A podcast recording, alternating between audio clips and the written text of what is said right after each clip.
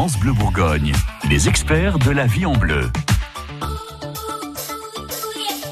Votre magazine du quotidien vous aide euh, régulièrement à faire des économies.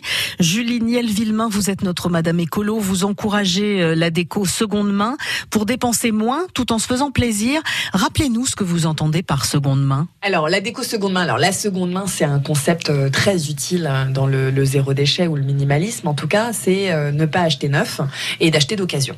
Donc, euh, la déco seconde main. Alors aujourd'hui, qui est très tendance, euh, c'est du recyclage, c'est de la récup, euh, et c'est effectivement de faire bon usage de tous ces sites de seconde main qui que sont eBay, Le Bon Coin, les marketplaces de Facebook, voilà tous les réseaux qui vous donnent accès à ces produits. Mais ça peut aussi de la seconde main dans un cercle très restreint avec quelqu'un qui vit d'une maison ou qui n'a plus besoin de tel ou tel objet et qui le propose dans son cercle.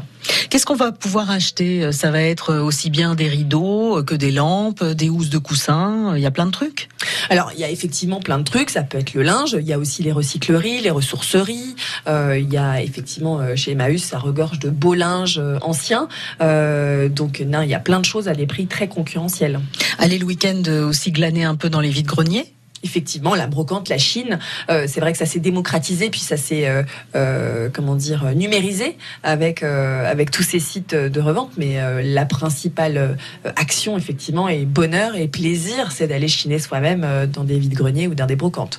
Donc ça ne veut pas dire qu'on n'achète plus jamais rien de neuf, mais peut-être que quand on, a craqué sur un bel objet neuf qu'on a envie de s'offrir, peut-être ne pas foutre en l'air les, autres choses qui vont être remplacées dans la maison, et là les, les mettre dans les vides greniers, les mettre sur le Bon Coin ou sur d'autres choses pour leur donner une deuxième vie. Exactement. Alors après, effectivement, la tendance minimaliste, elle vaut aussi pour la décoration euh, et l'aménagement. C'est euh, vraiment euh, recentrer l'enjeu de l'achat, préférentiellement de façon d'occasion, sur vraiment l'essence même. Est-ce que j'en ai besoin mmh.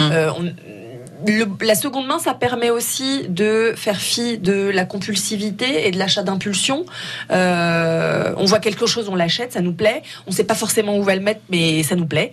Euh, si on réfléchit vraiment à la fonction, aux besoins, euh, à ce qu'on va en faire, où on va le mettre, parfois on peut trouver une alternative récup qui remplit cette fonction, qui est pas exactement le meuble ou le produit qu'on avait visé à la base, mais qui va remplir admirablement cette fonction et qui finalement, il faut pas se mettre une obsession de produits. Parfois, on va trouver des produits qu'on voulait acheter en magasin l'année dernière et qui vont être sur des sites de récup. Donc, euh, bien évidemment, autant y aller, c'est moins cher. Les produits sont parfois en très bon état, euh, voire en excellent état, euh, parce que les personnes ne les ont pas utilisés ou les ont stockés ou se rendent compte que ça ne va pas dans leur intérieur.